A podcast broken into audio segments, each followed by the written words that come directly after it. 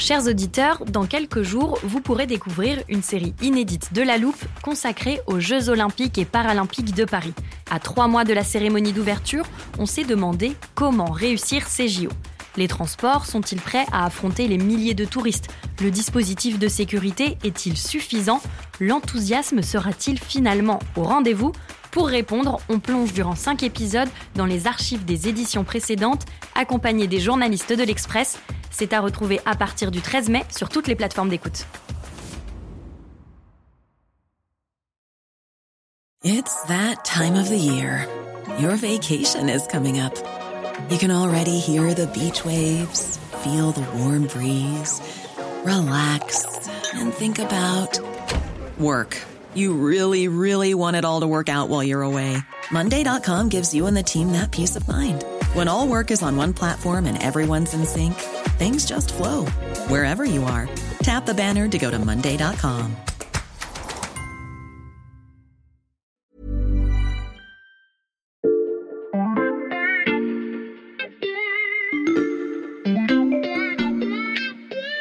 Salut, c'est Xavier Yvon. Nous sommes le lundi 6 février 2023. Bienvenue dans La Loupe, le podcast quotidien de l'Express. Allez, venez, on va écouter l'info de plus près. En ce début d'année, l'équipe de La Loupe fête un anniversaire. Il y a un an, presque jour pour jour, nous diffusions notre nouveau format du vendredi pour la première fois. Ce format, vous le connaissez, c'est l'armoire de La Loupe. Un podcast un peu plus court, pensé comme un complément des autres épisodes de la semaine pour définir un terme complexe mais indispensable comme la blockchain ou le Kurdistan. Des méga bassines soft power. Et depuis qu'on l'a créé, on se retrouve parfois face à un problème. Un problème de riche, mais un problème quand même. Il arrive qu'un journaliste vienne nous parler d'un sujet, qu'on se dise tous que c'est une très bonne idée de podcast, mais que se pose un dilemme cornélien, en fait-on une armoire ou un épisode complet de la loupe? C'est exactement ce qui s'est passé pour notre sujet du jour. Lucas Mediavilla, notre spécialiste des questions liées à l'énergie ici à l'Express, a poussé la porte du studio en proposant de nous parler d'agrivoltaïsme, un mélange en plein boom entre agriculture et production électrique. Agrivoltaïsme, ça sonnait bien pour une armoire de la loupe. Sauf que Lucas était intarissable. Il voulait évoquer les canopées agricoles, la photosynthèse et les menaces qui planent sur la souveraineté alimentaire de la France. Alors vous l'avez compris, le dilemme a rapidement été résolu.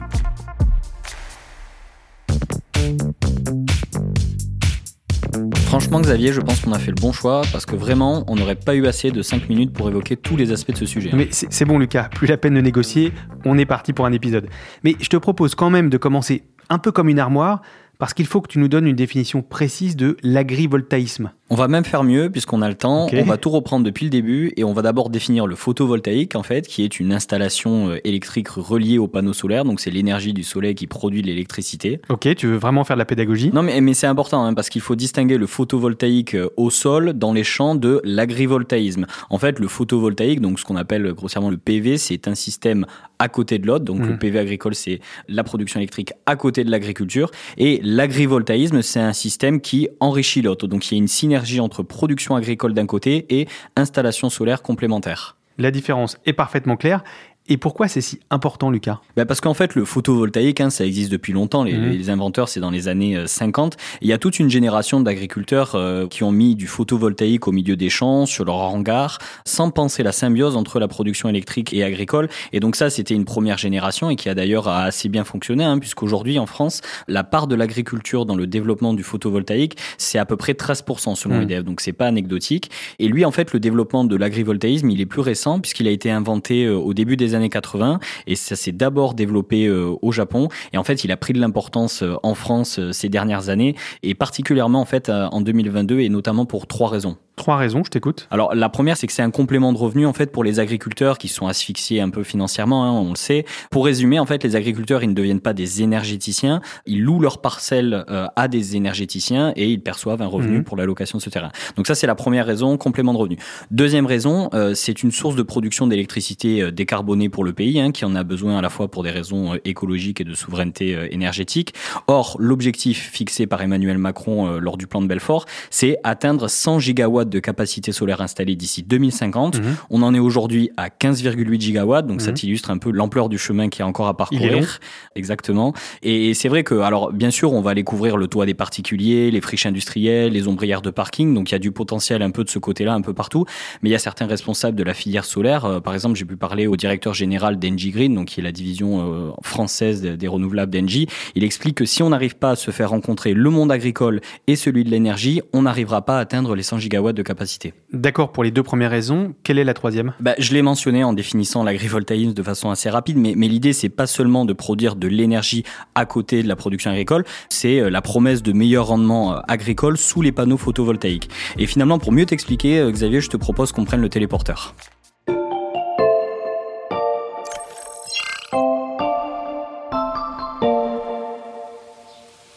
Ah oui, là c'est tout de suite beaucoup plus concret. Euh, on est au milieu d'un champ et au-dessus de nos têtes, il y a ces fameux panneaux photovoltaïques attachés à des poteaux très très très hauts. Oui, oui, Xavier, ils sont à 5 mètres de haut et, tu remarqueras aussi qu'ils sont espacés. Donc euh, tous les 27 mètres, tu as des pylônes voilà, qui tiennent et qui montent à 5 mètres de haut. Et finalement, les panneaux, ils sont euh, espacés les uns par rapport aux autres. Et donc c'est pour laisser respirer la culture, pour laisser passer le soleil. Et en dessous de ces panneaux, euh, ce que tu vois là, c'est une plantation de blé. Et on est où dans le, dans le Limousin, en Bretagne? Non, non, on est en Haute-Saône, à 25 km de Vesoul, sur une commune qui s'appelle Amance. Et, et donc cette installation-là, le producteur en fait qui s'appelle TSE, il appelle ça une canopée agricole. Et donc là, mhm. ce que tu vois, il y a 5500 panneaux euh, photovoltaïques euh, sur une exploitation euh, qui fait 850 hectares. Donc cette installation de panneaux, elle fait à peine 3 hectares. Donc c'est mhm. pas grand-chose rapporté à la taille globale de l'exploitation de l'agriculteur. Et donc ces 3 hectares, ils sont désormais équipés de ces panneaux et ils peuvent s'incliner voilà, selon le soleil, le moment de la journée pour capter au mieux le rayonnement, mais avoir aussi des zones d'ombre. Et l'agriculteur qui cultive ce champ de blé, il peut continuer son travail comme si ces panneaux n'étaient pas là? Oui, tout à fait. Bah, l'installation, tu la vois à côté de moi, hein. elle est à 5 mètres de haut, donc elle permet à l'agriculteur de, continuer à passer son tracteur. Et cerise sur le gâteau, euh, la culture sous les panneaux, elle est euh, quelque part un peu dopée. C'est-à-dire que l'idée de la canopée, c'est un savant mélange qui permet à la fois de laisser passer la lumière pour que la plante continue à grandir mmh. et de faire en sorte que grâce à l'ombre des panneaux, il y ait euh, finalement une humidité supérieure et donc une température réduite. Et c'est notamment euh, avec l'été qu'on vient de connaître, la sécheresse qu'on vient de connaître, euh, évidemment que ça impacte les rendements agricoles. Et donc, quand tu as de l'ombre et une température réduite, tu as plus d'humidité, donc tu as un rendement agricole par la photosynthèse euh, qui est supérieur. Et donc là, ce que TSE explique, donc le, producteur de cette canopée, c'est que par rapport à la parcelle témoin sur lesquelles il a installé des capteurs, le rendement il est six fois supérieur sous la canopée que sur la parcelle témoin. Donc on peut dire que c'est un succès. Oui, c'est un succès pour le moment, mais l'agriculteur, voilà, il, est prudent. Il explique que les, les premiers mois sont très positifs, mais il manque un peu de recul euh, voilà, face à cette nouveauté. Euh, en revanche, TSE, donc l'entreprise qui a installé cette canopée, euh, qui se revendique d'ailleurs leader hein, sur le segment de l'agrivoltaïsme en France, il est convaincu du bien fondé de sa solution et d'ailleurs il ne veut pas attendre plusieurs mois pour continuer à se développer. il veut installer 13 démonstrateurs comme celui-ci en France pour tester sa canopée mais aussi d'autres ombrières, voilà, parce qu'ils veulent, veulent à la fois travailler sur la question de la culture mais veulent aussi travailler sur les questions de l'élevage. Et donc l'idée, d'après le fondateur de cette société, c'est de combiner à la fois le meilleur de l'énergie, mais aussi du monde agricole. Ça veut dire qu'il pourrait y avoir bientôt des champs comme celui dans lequel on se trouve, un peu partout en France. Oui, alors il faut rester euh, prudent là encore, hein, puisque selon l'ADEME, il y a encore euh, aujourd'hui en France que 167 projets à ce jour. Euh, la puissance installée de l'ensemble de ces projets, c'est 1,3 gigawatts. Pour hmm. donner un, un ordre de comparaison, c'est la puissance installée d'un réacteur nucléaire. Mais à côté voilà, de ces projets qui existent déjà. Il y a des milliers d'hectares qui sont dès aujourd'hui en développement et des centaines de milliers d'hectares qui ont été identifiés euh, par les sociétés qui travaillent sur le sujet de l'agrivoltaïsme. Et d'ailleurs, euh, le président donc, de, France Agrivoltaïsme, qui est l'association qui regroupe les professionnels du secteur, il explique que d'ici à 2050, c'est entre 60 et 80 gigawatts de, de, capacité photovoltaïque solaire qui pourraient être installés euh, sur entre 20 000 et 30 000 exploitations. Donc si on reparle par rapport à l'objectif de 100 gigawatts d'Emmanuel Macron,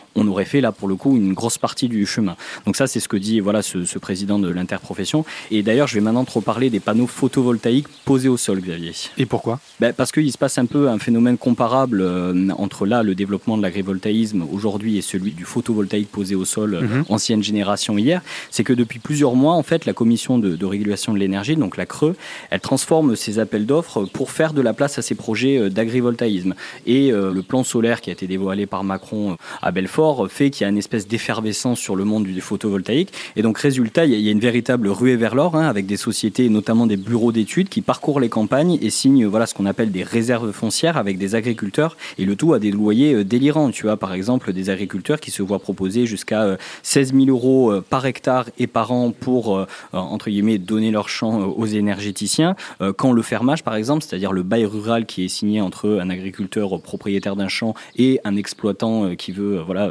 soit une culture, soit de l'élevage sur ce champ-là, le fermage, la moyenne en France, c'est entre 200 et 500 euros. Donc en fait, ce sont des, des prix délirants. Donc d'un côté, 16 000 euros par hectare et par an, de l'autre côté, 200 à 500 euros.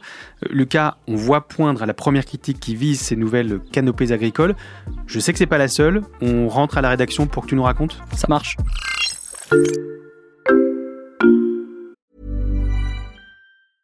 I'm Sandra, and I'm just the professional your small business was looking for. But you didn't hire me because you didn't use LinkedIn jobs. LinkedIn has professionals you can't find anywhere else, including those who aren't actively looking for a new job but might be open to the perfect role, like me.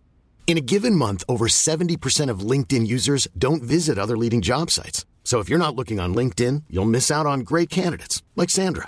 Start hiring professionals like a professional. Post your free job on linkedin.com/people today.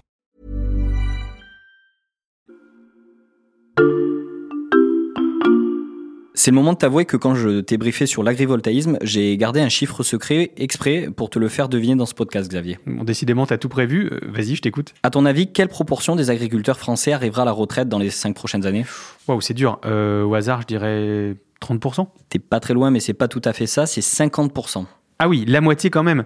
Et quel rapport avec l'agrivoltaïsme? Finalement, tu as les syndicats agricoles qui sont assez inquiets parce que, euh, bah, au prix euh, que je viens d'évoquer pour le fermage, les, propriétaires de terres euh, arables, ils sont évidemment tentés de privilégier une production énergétique versus alimentaire. Et finalement, le raisonnement, il est assez simple. Hein. Si tu te mets à la place d'un agriculteur propriétaire qui est proche de la retraite, on lui propose 16 000 euros pour un bail à vocation énergétique versus 500 euros pour un fermage sans garantie que l'exploitation qui est reprise soit pérenne, vu les difficultés euh, qu'on connaît du monde mmh. agricole aujourd'hui, euh, le choix il est vite fait. Oui. Et en fait, cette spéculation sur les terres, elle complique la transmission euh, de ces mêmes terres aux jeunes agriculteurs parce qu'ils sont incapables de s'aligner sur de tels loyers pour démarrer une exploitation. Mmh. Donc, euh, le syndicat agricole qui s'appelle les jeunes agriculteurs, euh, il a demandé un moratoire sur le développement de l'agrivoltaïsme en septembre. Et d'ailleurs, ce sont pas les seuls acteurs du monde agricole à, à s'y opposer. Et il y a qui d'autre? Eh ben, Tu as la Confédération paysanne aussi qui est contre. pour d'autres raisons, bon, il y a aussi la spéculation financière, mais, mais eux, ils évoquent aussi euh, l'accaparement des terres, voilà, des vocations énergétiques, la dégradation des paysages, ou encore les conflits d'intérêts finalement qui sont provoqués par euh, la manne financière du photovoltaïque quand elle vient percuter euh, l'activité agricole. je te prends un exemple que voilà la Confédération paysanne mmh. m'a soufflé. C'est l'exemple d'un projet qui était à Bourgneuf-en-Moche, donc c'est dans le département de, du Maine-et-Loire, mmh. et donc sur un champ de 5 hectares, il y avait un agriculteur qui avait topé avec une entreprise qui lui proposait d'équiper voilà sa parcelle de 12 000 panneaux photovoltaïques donc c'était en, en, 2011. Et donc euh, en dessous des panneaux, euh, la vocation du champ, c'était quand même de faire pousser des fraises. Et donc c'était une production qui était estimée à 200 tonnes de, de fraises par an. Mmh. Et ce qui est assez euh, voilà drôle pour l'anecdote, c'est que l'actuel ministre de la transition écologique, hein, Christophe Béchu, euh, qui était alors un élu local dans le département, il a même inauguré l'exploitation en parlant d'une agriculture du futur sur place. Mmh. mais finalement, la cohabitation, elle a vite tourné au fiasco parce que les panneaux étaient trop rapprochés, ils laissaient pas assez passer de lumière, et donc euh, bah, je te donne dans le mille, il y avait rien qui poussait pas sous de les panneaux, pas de fraises sous les panneaux. Donc, l'agriculteur, il a demandé alors à la société exploitant euh, ces mêmes panneaux d'espacer les panneaux photovoltaïques. La société, elle a refusé parce que si on espace les panneaux photovoltaïques, on fait baisser le rendement de la mmh. production électrique. Donc, euh, l'équation financière, elle est moins intéressante pour la société. Euh, je te passe ensuite les démêlés judiciaires avec les différentes sociétés ou fonds d'investissement qui ont été euh, successivement propriétaires des panneaux, qui ont fait faillite. Bon, bref. En tout cas, la production agricole, elle a été abandonnée. D'où la prudence de l'agriculteur qui cultive le champ que tu viens de nous montrer. Exactement, on n'a pas encore assez de recul sur l'impact à long terme de l'agrivoltaïsme sur les cultures qui sont en dessous. Et d'ailleurs, selon la Confédération paysanne, il y a encore un côté un peu euh, apprenti sorcier qui risque de mettre en fait en péril la souveraineté euh, alimentaire au profit de la souveraineté énergétique, alors que ce sont deux métiers qui sont quand même complètement différents. Donc, on a le risque pour la souveraineté alimentaire, le côté apprenti sorcier. Il y a d'autres critiques? Oui, bah, l'agrivoltaïsme, évidemment, il est plus cher que le solaire classique classique au sol par l'espacement des panneaux, par le fait que ce sont des technologies, il faut mettre les panneaux à 5 mètres du sol. Enfin, les panneaux aussi sont munis de capteurs qui leur permettent de pivoter pour, pour prendre le meilleur de, de l'ensoleillement. Donc, qui dit installation hmm. plus chère dit rentabilité des projets qui est différente. Et donc, ça va dépendre de toute une série de facteurs, comprenant l'ensoleillement, la topographie des sites. Et d'ailleurs, les, les porteurs de, de projets pensent encore aujourd'hui l'agrivoltaïsme avec les modèles du photovoltaïque classique au sol, c'est-à-dire les panneaux euh, les plus rapprochés possibles, euh, alors que pour l'agrivoltaïsme, pour que la lumière passe et donc qu'il y ait euh, ce surplus de rendement, mmh. il faut espacer les panneaux. Que répondent à cela les défenseurs de l'agrivoltaïsme que tu nous as cité tout à l'heure? Bah, Tu te rappelles tout à l'heure euh, quand je te disais que euh, voilà le potentiel à horizon 2050 mhm. c'était 60 à 80 gigawatts pour l'agrivoltaïsme. Bah, voilà le président de France Agrivoltaïsme il explique que euh, ces 60 à 80 gigawatts ça ne représenterait à peine que 0,1% de la surface agricole utile donc pas de menace pour la souveraineté alimentaire du pays. En même temps il entend les critiques, il les, il les partage dans une certaine mesure parce qu'il explique que il faut une, voilà un développement de la filière qui soit euh, raisonné, en accord avec les territoires et avec des projets de taille modeste. Qu'il explique régulièrement, c'est l'agrivoltaïsme finalement, c'est pas mettre du euh, photovoltaïque dans un champ et juste faire brouter des moutons en dessous. Et concernant les craintes des jeunes agriculteurs Eh bien, lui propose par exemple d'aligner les loyers sur le prix du fermage ou de faire en sorte que l'argent tiré du bail énergétique ne revienne pas au propriétaire mais à l'exploitant, euh, ce qui permettrait en fait de réduire la tension sur la spéculation foncière. Et d'ailleurs, tout ça c'est pris en compte hein, dans le projet de loi sur l'accélération des énergies renouvelables euh, qui vient d'être voté par l'Assemblée nationale et est en train d'être adopté par le Sénat. Mmh. Et ce qui est écrit dedans va dans le bon sens selon les différents acteurs du, du secteur. Euh, pourquoi? Parce que finalement, il donne une définition claire de l'agrivoltaïsme qui devrait éviter les dérives, euh, à savoir primauté au projet agricole sur la production d'énergie. Euh, chaque projet devra passer par différents types de commissions d'experts qui définira est-ce que le projet est bon pour le territoire, est-ce que le projet est bon pour l'agriculteur. Donc on va pas faire euh, n'importe quoi finalement, après à voir si c'est suffisant pour calmer les, les craintes du monde paysan. Et on a bien fait d'y consacrer 15 minutes, c'était passionnant. Merci Lucas. Merci Xavier. Lucas Mediavilla, spécialiste de l'énergie au service économie de l'Express. Ton enquête sur l'agrivoltaïsme est à retrouver sur l'express.fr. Profitez-en, chers auditeurs, le premier mois d'abonnement numérique ne coûte qu'un euro en ce moment. Je vous rappelle aussi que vous pouvez suivre La Loupe sur votre plateforme d'écoute préférée, Apple Podcast, Spotify ou Castbox par exemple. On publie un nouvel épisode chaque matin dès 6h et une nouvelle armoire chaque vendredi. Cet épisode a été écrit par Margot Lanuzel, monté par Mathias Pengili et réalisé par Jules Cro. Retrouvez-nous demain pour passer un nouveau sujet à La Loupe.